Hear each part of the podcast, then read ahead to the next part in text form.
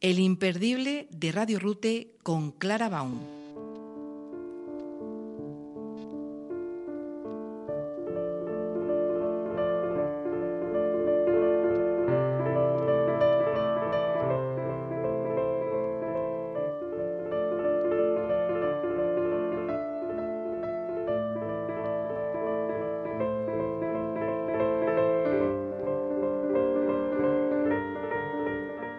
Bienvenidos amigos oyentes, abrimos un martes más los micrófonos de nuestro imperdible.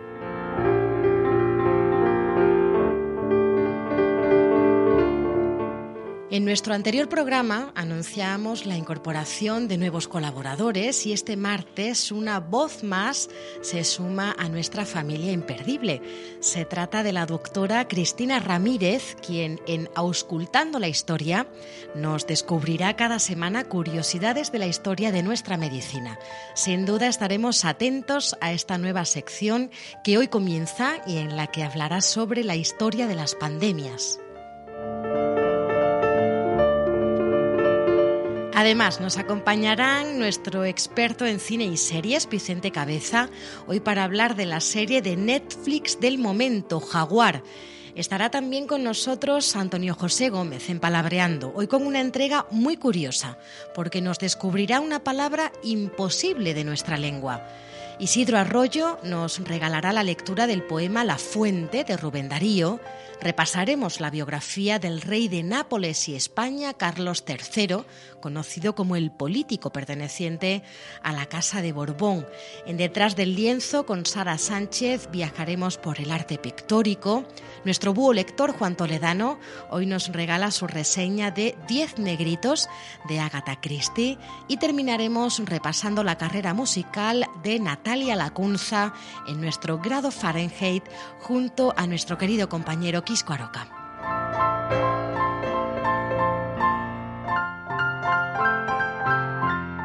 Les recordamos nuestro correo electrónico, el imperdible de Radio Rute, arroba gmail.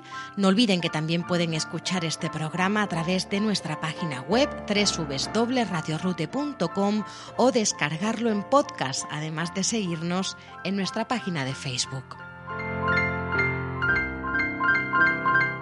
Quisco Aroca en el control técnico y Clara Baum, quien les habla, les dan la bienvenida. Aquí comienza nuestro imperdible.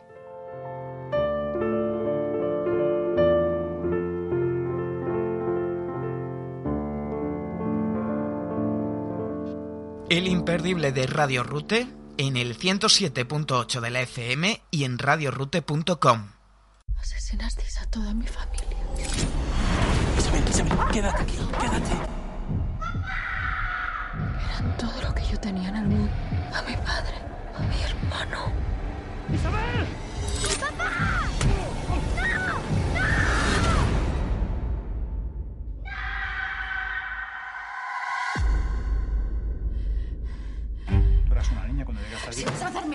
ya. ¿Por qué Bachman? Porque mató a mi padre. ¿Cómo crees que los altos mandos nazis consiguieron escapar de Alemania después de la guerra? Odessa. Una red que ayude a los nazis a escaparse de Alemania a través de España o Italia con el apoyo del Vaticano, claro. ¿Sabes quién es el hombre de Odessa en España? Otto Bachmann. Controlando a Bachmann, controlamos a los nazis que pasan por España. Cuando los cacemos, los llevaremos ante la justicia. ¿Qué justicia vais a encontrar en este país? Si hubierais visto lo mismo que he visto yo, sabríais que la única justicia para esas personas es la muerte. ¿Quién te dice que no hemos visto lo mismo que tú? Los héroes no existen, Lucena. Solo los muertos. ¿Alguien a pensar cómo vas a encontrar a esos nazis entre toda esta gente? 325.000 habitantes. ¿Tú conoces la expresión una aguja a un pajar? Es como un hilo que nos une a todos nosotros, muy muy fino. No sé, pero es imposible de romper porque sabes que no van a dejarte solo.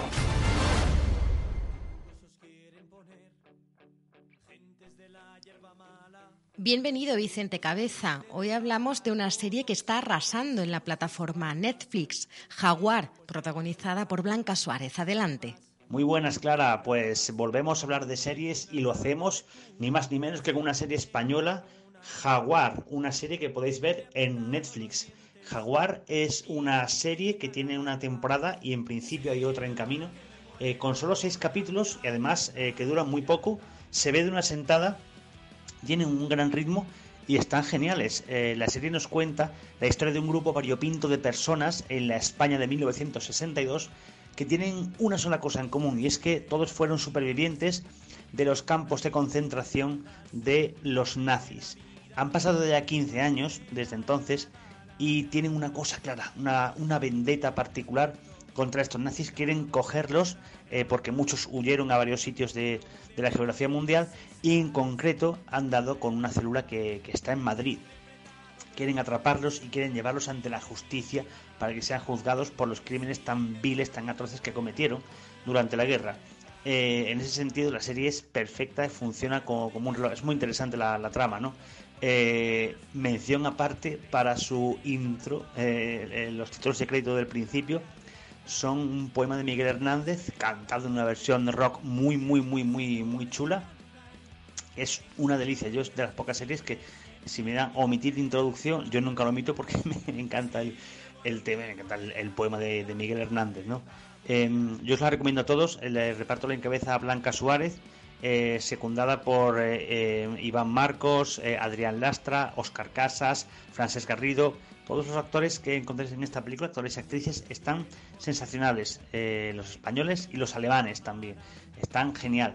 la serie, como ya os digo, se ve de una sentada, es, es muy rápida, muy cómoda de ver y nos deja esperando con ansia su segunda temporada. Ya os digo, Jaguar, una serie que os va a flipar muchísimo. Vicente, muchísimas gracias por esta recomendación. Esperamos esa segunda temporada de Jaguar y a ti te esperamos en nuestro próximo imperdible.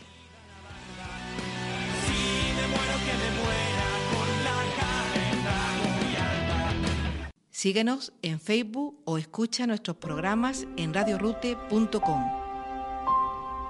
Bienvenido Antonio José Gómez, deseosos de escucharte ya en un nuevo Palabreando. Adelante. Hola de nuevo, Clara, ¿cómo estás? Yo estoy encantado de volver a saludarte y dispuesto a seguir palabreando juntos. En esta nueva temporada vamos a seguir viajando a través de las palabras, conociendo su etimología, descubriendo el origen de algunos dichos cotidianos, compartiendo curiosidades y desvelando también algún que otro misterio. Como hoy, por ejemplo, ¿Qué te parece si empezamos esta nueva temporada de palabras con una palabra imposible? Así como suena, una palabra imposible.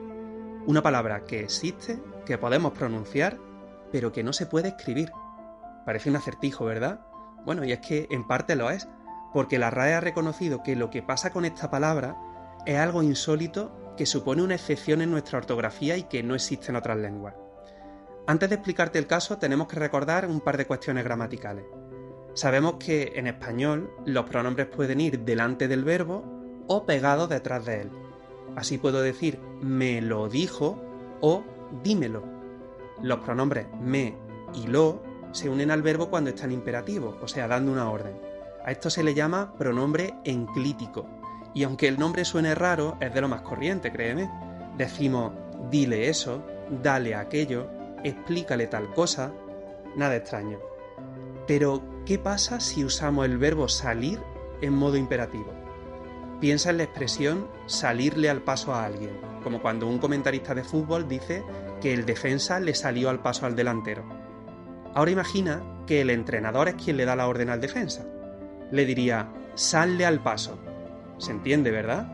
Salle al paso a él.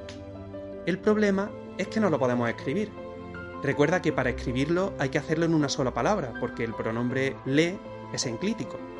Pero al hacerlo, la L de sal se une a la L de le. Y entonces, ¿cómo tendría que leerse?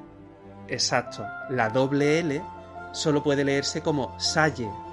Para hacer L doble tendríamos que recurrir a algún signo especial, un punto en medio o un guion entre las dos L, pero eso en español no existe. Es verdad, puede que no sea nada frecuente usar la palabra sale así en imperativo, pero si tuviéramos que hacerlo, no habría modo de poder, de poder escribirlo. Llámalo un punto ciego de la lengua si quieres. Hasta las lenguas tienen sus propios fallos en Matrix. Hasta el próximo programa, Clara. Sin lugar a dudas, nuestra lengua no hace más que sorprendernos. Gracias por toda tu sabiduría. Qué suerte tenemos los españoles de tener de verdad como lengua materna nuestro castellano. Hasta el próximo programa, Antonio José.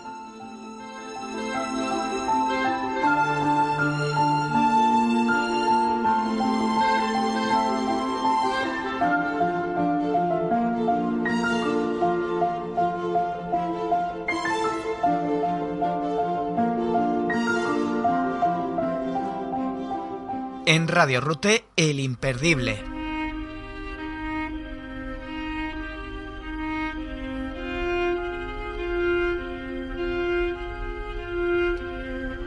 De Rubén Darío, La Fuente.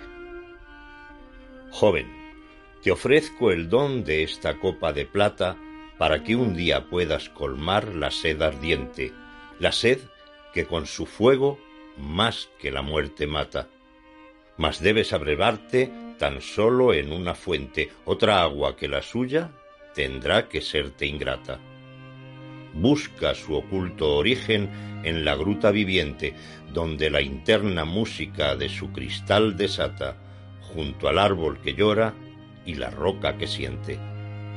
Guíete el misterioso eco de su murmullo asciende por los riscos ásperos del orgullo, baja por la constancia y desciende al abismo, cuya entrada sombría guardan siete panteras.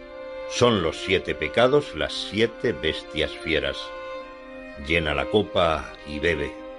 La fuente está en ti mismo.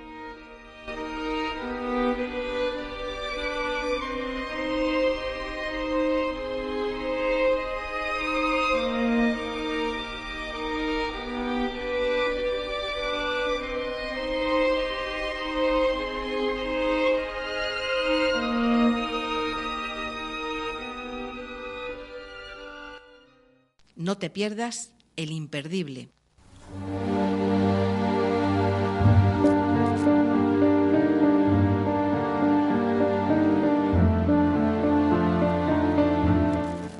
Carlos III de España nació en Madrid el 20 de enero de 1716.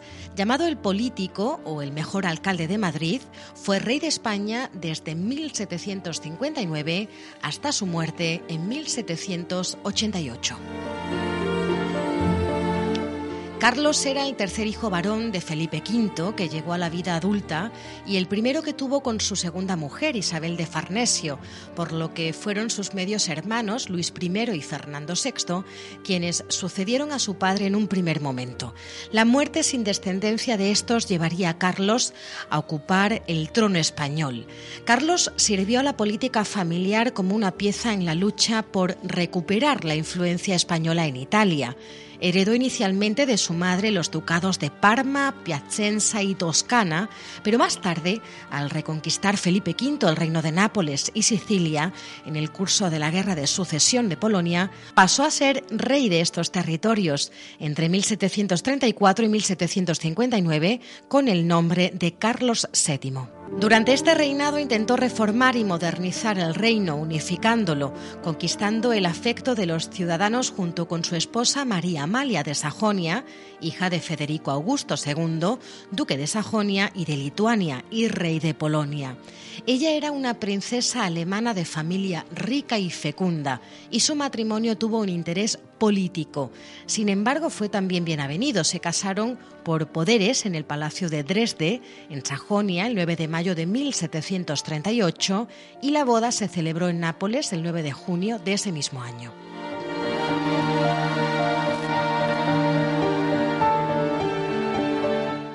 Intentó dotar a la capital Nápoles del aspecto que debía tener una corte. Hizo hincapié en mejorar las edificaciones públicas, como el hospicio.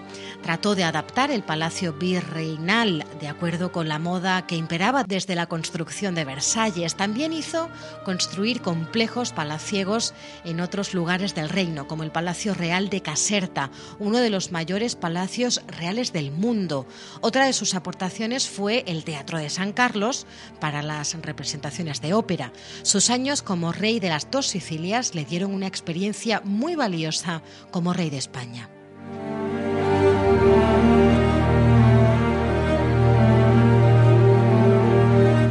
La muerte sin descendencia de su medio hermano Fernando VI hizo recaer en Carlos la corona de España, que pasó a ocupar en 1759, dejando con gran tristeza tanto de los reyes como del pueblo la corona del reino de Nápoles y Sicilia a su tercer hijo, Fernando. Una vez superado el motín de Esquilache en 1766, que fue un estallido tradicionalista instigado por la nobleza y el clero contra los aires renovadores que traía Carlos III, se inició una larga y fructífera etapa en su reinado. En cuanto a la política exterior, el tercer pacto de familia firmado con Francia en 1761 alineó a España con Francia en su conflicto permanente con Gran Bretaña. Ello llevó a España a intervenir en la Guerra de los Siete Años y en la Guerra de Independencia de los Estados Unidos de América. Como resultado final de ambas, España recuperaría Menorca, pero no Gibraltar, al fracasar el asedio realizado entre los años 1779 y 1782. A partir de entonces, las dificultades financieras obligaron a volver a la política pacifista del reinado de Fernando VI, mientras se ensayaban diversas mejoras en la hacienda real, como la emisión de vales reales, primer papel moneda, o la creación del Banco de San Carlos, primer banco del Estado. En la línea del despotismo ilustrado propio de su época, Carlos III realizó importantes reformas sin quebrar el orden social, político y económico básico, con ayuda de un equipo de ministros y colaboradores ilustrados como el marqués de Esquilache, el conde de Aranda, Pedro Rodríguez de Campomanes, el conde de Florida Blanca, Ricardo Wall y Jerónimo Grimaldi. Reorganizó el poder local y las haciendas municipales poniéndolos al servicio de la monarquía.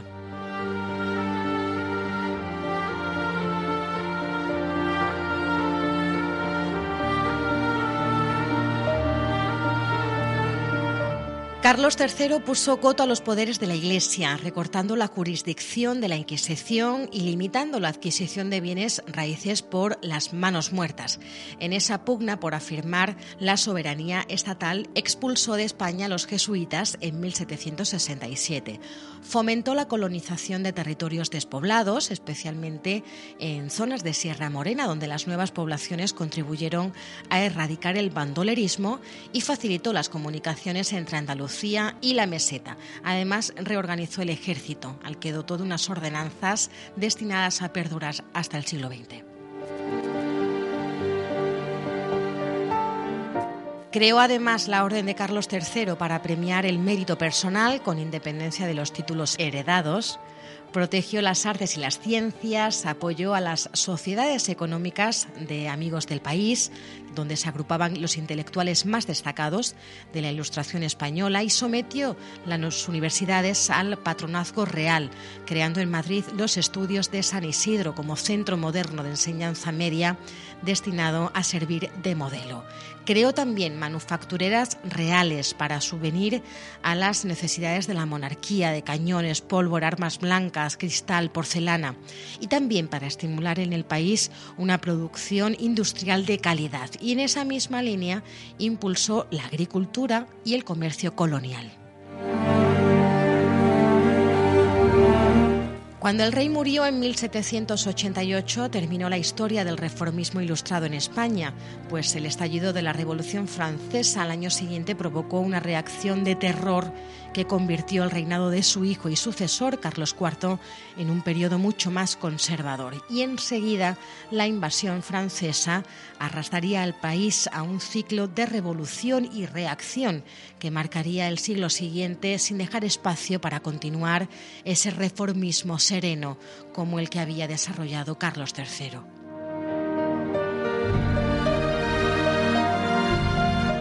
Entre los aspectos más duraderos de su herencia, quizás haya que destacar el avance hacia la configuración de España como nación, a la que dotó de algunos símbolos de identidad como el himno y la bandera, e incluso de una capital digna de tal nombre, pues se esforzó por modernizar Madrid y engrandecerla con monumentos.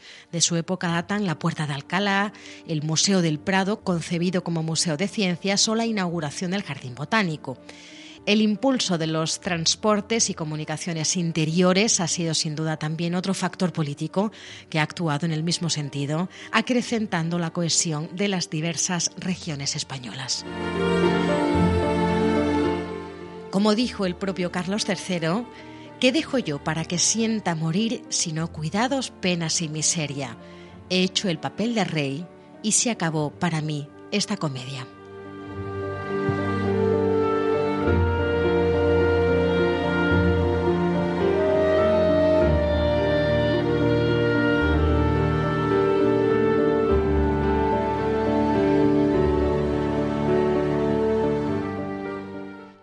Estás escuchando El Imperdible.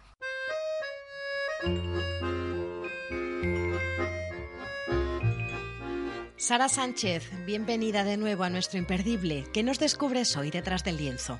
Buenas tardes, Clara. Pues estoy encantada de saludarte de nuevo y de comenzar una temporada más a dar pinceladas de arte aquí en El Imperdible. Te adelanto que esta nueva temporada tengo la intención de dar visibilidad a las artistas femeninas. Si ya anteriormente habíamos hablado de algunas como Frida Kahlo o Maruja Mayo, a lo largo de este nuevo curso radiofónico vamos a intentar hablar de, de más mujeres del mundo del arte, en muchos casos desconocidas u olvidadas. Con esto no quiero decir que vayamos a dedicar la sección únicamente a las mujeres pintoras, pero sí que quiero que intentemos hacerles su correspondiente hueco como creadoras, como artistas, lejos de la imagen de musas o modelos que la que más abunda en la historia del arte. Eh, en este sentido, quiero abrir la sección hablando de la educación de las mujeres en nuestro país a lo largo de la historia en lo que a Bellas Artes se refiere.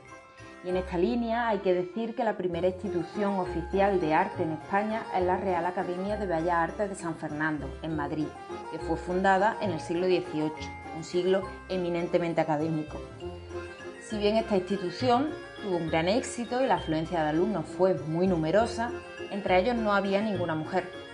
Como solía ocurrir en otras esferas de la vida de la época, este era un lugar predominantemente masculino, donde las mujeres, aunque hubiesen podido acceder, tendrían vetados ciertos estudios, como por ejemplo la pintura del natural, en la que se trabajaba la anatomía.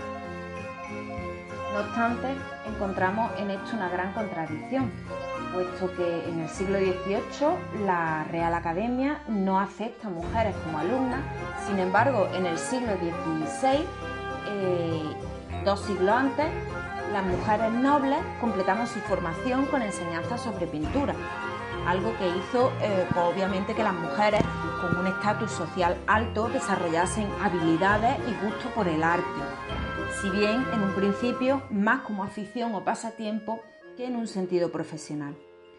En esta línea, como ya hemos dicho, las mujeres no podían acceder como alumnas ni tener cargos en la Real Academia de Bellas Artes de San Fernando, pero sí que se les reservó una serie de títulos honoríficos. Estos títulos eran el académico de honor, académico de mérito y académico supernumerario, unos puestos más vinculados al prestigio o estatus para los que en algunas ocasiones no tenían ni siquiera en cuenta las obras que las mujeres presentaban a la Real Academia. En 1964 esto cambia. Se realizan unos nuevos estatutos para esta institución en los que se reduce a la mitad el número de académicos y desaparecían los títulos que ya hemos mencionado. Eh, nuevamente esto va cambiando con el tiempo. En los últimos años parece que este papel de la mujer en la Real Academia de San Fernando va cambiando, con el nombramiento de nuevas académicas, así como con la incorporación como censora el pasado mes de diciembre de Begoña Lolo, Premio Nacional de Historia de España y directora del Centro Superior de Investigación y Promoción de la Música de la Universidad Autónoma de Madrid. En este caso es la primera mujer en formar parte de la Junta de la Real Academia de Bellas Artes de San Fernando desde su fundación, hace ya 268 años. Muchas gracias, Sara.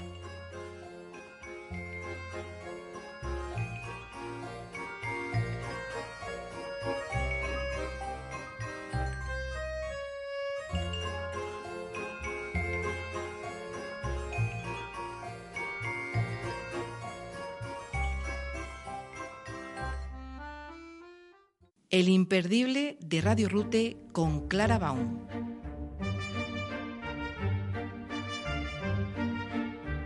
Lo anunciábamos al inicio de nuestro programa, se incorpora a nuestra plantilla imperdible la doctora Cristina Ramírez para repasar todas las curiosidades que encierra la historia de la medicina. Cristina, bienvenida.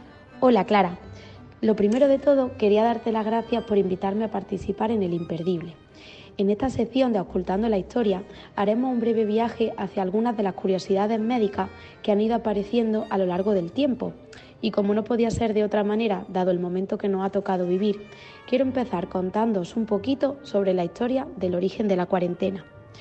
Pues bien, la cuarentena puede definirse como el aislamiento y la restricción de la movilidad de los viajes tanto en humanos como en animales, ya que pueden haber estado en contacto con una enfermedad infecciosa.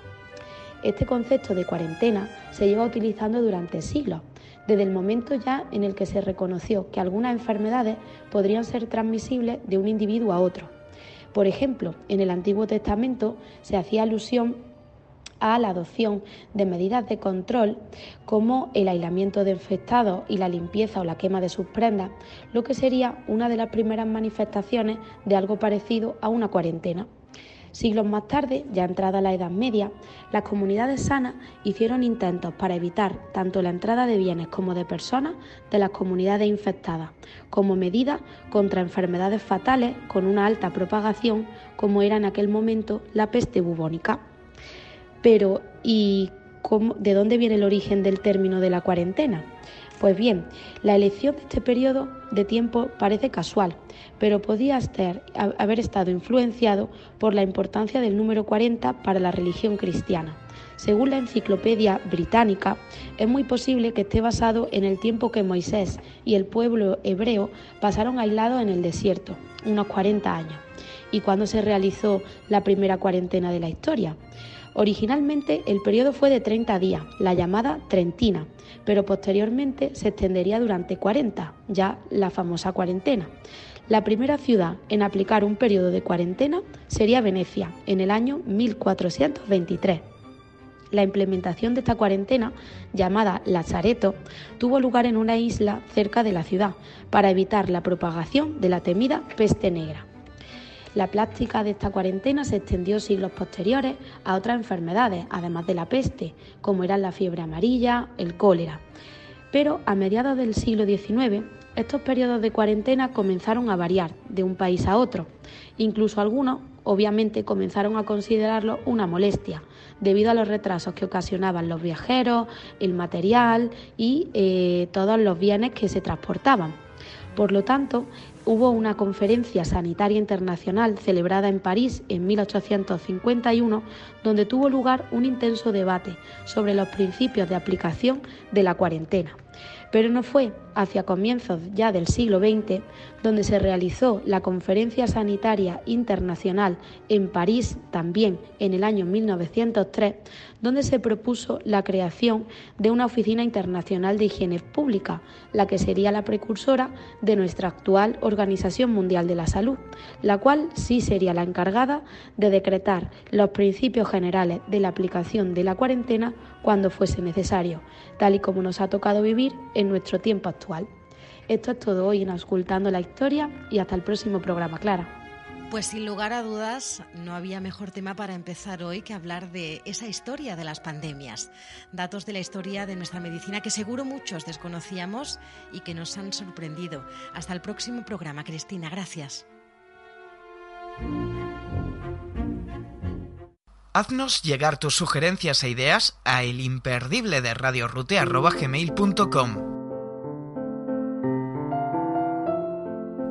Se incorpora de nuevo nuestro búho lector Juan Toledano para recomendarnos hoy un libro de Agatha Christie. Bienvenido, Juan. Hola, Clara. Hoy te voy a hablar de un libro que aunque es un clásico, nunca pasa de moda. Se trata de Diez Negritos de Agatha Christie, uno de los diez libros más vendidos de toda la historia. Es una obra maestra de la novela del misterio. En ella, diez personas que no se han visto nunca son invitadas por un huésped desconocido a pasar unos días de vacaciones en una lujosa mansión, situada en una isla de la costa inglesa. Durante la cena, una misteriosa grabación desvelará que cada uno de los presentes tiene algo que esconder y un crimen por el que debe pagar. Cuando el cuerpo de uno de los invitados aparezca con signo de haber sido asesinado, la tensión estallará en la mansión, al darse cuenta de que el asesino está entre ellos, preparándose para actuar de nuevo. Empieza la pesadilla. Con la maestría de su autora, hasta el final no vas a descubrir quién es el asesino, y el final te sorprenderá. Hasta el próximo título. Juan, nuestro querido búho lector, gracias por compartir con nosotros tu afición por la lectura. Nos escuchamos en el próximo programa. Síguenos en Facebook o escucha nuestros programas en radiorute.com. Yo ya no quiero estar triste. No me lo preguntes más, ahora solo veo grises. Cuando intento recordar lo que dije antes de irme, han dejado de brillar todas las joyas que me visten. Yo ya no quiero estar triste más. Y como siempre terminamos nuestro imperdible con música. Damos paso ya a nuestro compañero Quisco Aroca. Bienvenido de nuevo a nuestro grado Fahrenheit, Quisco. Encantado de volver al imperdible, de verte por los estudios de Radio Rute y de volverte a escuchar con tu programa. Comenzamos nueva temporada, nuevo grado Fahrenheit y hablamos hoy de Operación Triunfo y una de sus protagonistas, ¿no? Exactamente, hablamos de Natalia Lacunza, la que estamos escuchando. Natalia Lacunza Sanabdón, nacida el 10 de enero de 1999, es una cantautora española. Obtuvo reconocimiento nacional por primera vez en 2018 al formar parte del programa televisivo Operación Triunfo. Y mientras competía, anunciaba gira y actuaría en Córdoba. En primavera de 2019 firmaba un contrato discográfico con Universal Music España y lanzó su obra extendida debut Otras Salas en junio del 19. Su segundo disco lanzaría en marzo de 2020 y encabezaría listas de, de álbums en español durante una semana generando tres sencillos. Estamos escuchando Quisco a otro lado. Pues sí, como tú bien dices, es el nombre de esta joven de Pamplona que ya es conocido en todo el territorio español y fuera de él. Su estilo pop se enmarca dentro del indie, de lo alternativo o del pop de dormitorio. Pues centrándonos en este tema, al otro lado, eh, se trata de un tema pop de dormitorio y en estas canciones suaves y sencillas escuchamos esta, lanzada en 2020, incluida en SP2, un álbum de siete pistas que nos deleitará al escucharlo. Todo eso, yo ya no soporto ese peso. Tú querías saber, mis sentimientos son tuyos, ya te los he dado. Quiero olvidarme de todo eso, volver a empezar. Yo ya no quiero estar triste.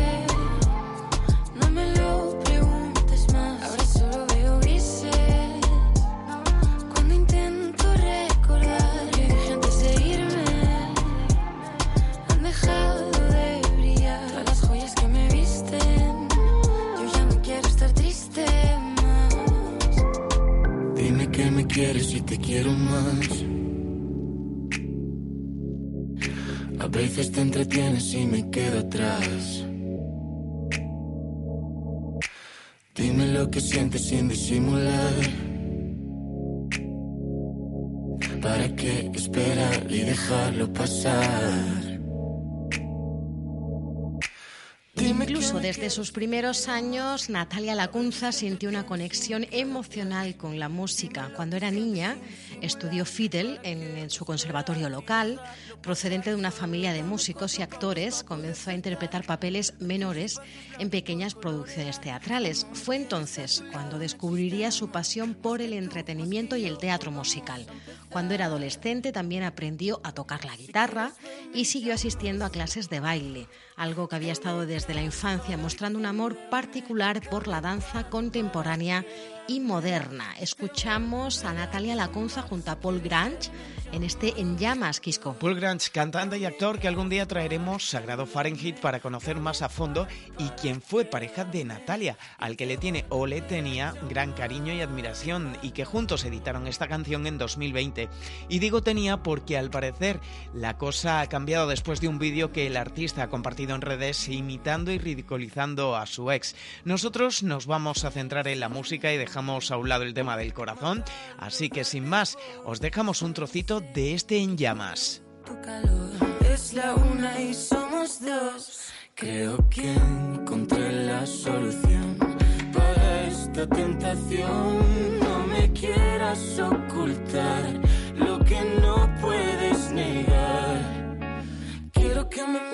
como si me vieras.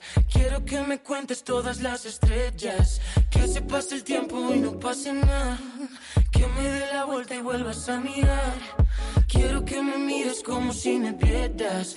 Quiero que me cuentes todas las estrellas. Que se pase el tiempo y no pase nada. Que me dé la vuelta y vuelvas a mirar. quieres verme en llamas. En llamas, dame gas para encenderme, dame paz para quedarme y te volveré a llamar. Si quieres verme en llamas, eh, dame gas para Pienso más de lo debido, siempre quiero más de lo que pido. Quiero estar sola conmigo, todo lo es solo ruido. Apenas dos años después de la vida universitaria dejó sus estudios de comunicación audiovisual en la Universidad de Navarra para centrarse en su carrera musical. Comenzó con el nombre artístico de Elian Bay, que se inspiraría en James Bay, uno de sus artistas favoritos. En 2017 audicionaría para el programa de La Voz, cantó I Live the One Republic, pero fue descalificada después de las audiciones a ciegas. Y como indicábamos al inicio de esta sección, en 2018 audicionaría para Operación Triunfo. Eh, hizo una audición con el lanzamiento de la pista autoescrita Don't Ask, que fue escrita en inglés, tuvo gran éxito y terminaría convirtiéndose en uno de los artistas favoritos del concurso, lo que eventualmente le llevaría a la final poco antes de Navidad. Se ganó el tercer puesto en el programa y en enero de 2019 fue elegida además candidata para representar a España en el Festival de la Canción de Eurovisión, aunque al final el lugar lo ocuparía Miki Núñez. Estamos escuchando Tarántula, Quisco. Miki Núñez, eh, que nos representó con el tema La Venda. Centrándonos en Tarántula, podemos decir que es un tema muy pop y movido y que tuvo mucha controversia en redes por su parecido al tema de Billie Eilish, Bad Guy. Y es que el tema bebe mucho de Eilish, pero también de Melanie Martínez, antecesora en la materia, cuya influencia parece estar pasándose por harto, a pesar de ser igualmente evidente. Y si no, escuchémosla y saquemos conclusiones.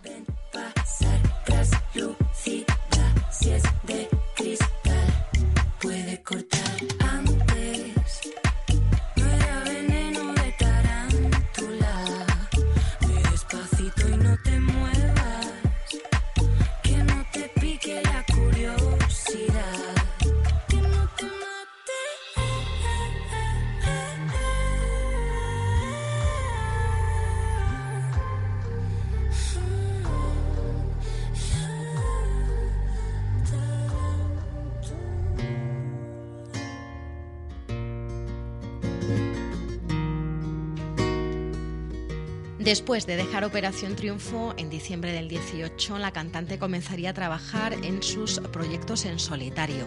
En febrero comenzó una gira compartiendo cartel con sus compañeros del programa televisivo. Finalizaría en Cádiz esta gira con 13 conciertos, reuniendo a más de 120.000 aficionados. Y en primavera firmaría el contrato discográfico con Universal Music Spain y en junio del 19 lanzaría su sencillo junto al guitarrista español De la Fuente. Esta nana triste que estamos escuchando que recibió críticas muy positivas por parte de la prensa y del público. Quisco, cuéntanos. Pues sí, Álvaro La Fuente, más conocido como Guitarrita de la Fuente. El 13 de junio de 2019 fue la fecha en la que Nana Triste vio la luz. Un tema que nos habla sobre deshacernos de algo que quieres aunque te duela. Ese momento de pensar que se parte el alma, pero hay que despedirse. Es de las cosas eh, más duras que hay en la vida, según contaba Natalia en una entrevista. Una canción de esas que llegan al alma bonita y triste a la vez. De las que ya no abundan en las listas de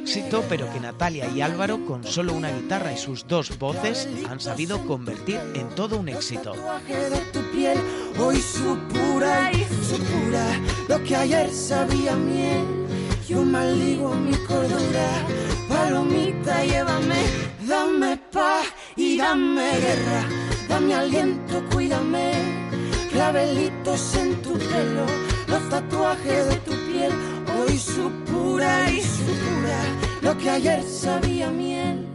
Yo maldigo a mi cordura, palomita, llévame.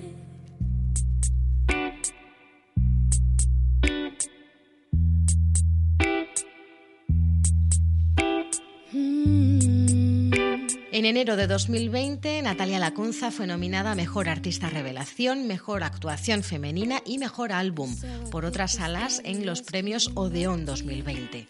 En enero lanzaría eh, su respectivo sencillo principal, Olvídate de mí, en plataformas de streaming y tenía programado realizar una gira por el país el 26 de marzo hasta finales de verano, pero debido a la pandemia estos planes fueron cancelados. Escuchamos Olivia.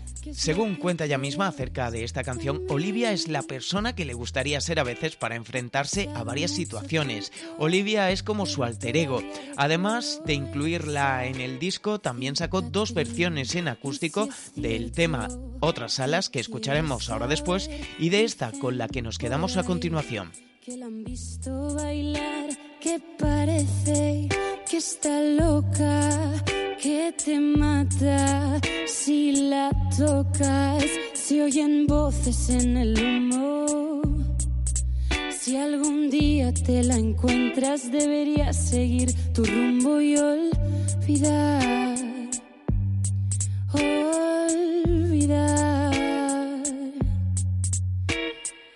Olvídate del aire que respira, de cómo camina, las palabras de su boca que parecen dinamita. No te juntes demasiado, querrás olvidar su nombre, querrás volver al pasado. Desde que se fue aquí todo pasa lento, lento. Todo aquel que la conoce muere en el intento. Lento, ella lleva su veneno. Nunca sabe poner freno. No le digas que la quieres porque se lo lleva el viento. No quiero pedir perdón. Aún tiemblo el vértigo. Busco mi voz mirando al cielo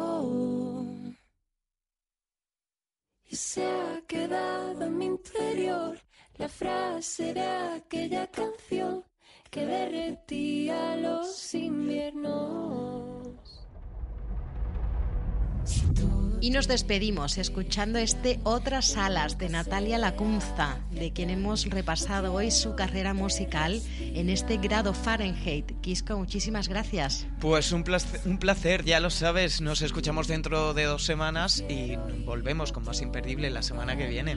Así es, gracias a todos por acompañarnos cada martes. Recuerden, pueden volver a escucharnos en podcast y todos nuestros anteriores imperdibles los tienen también en www.radio rute.com. Quisco Aroca y Clara Baum se despiden recordando a Octavio Paz. Aprender a sonreír es aprender a ser libres. Muy buenas noches.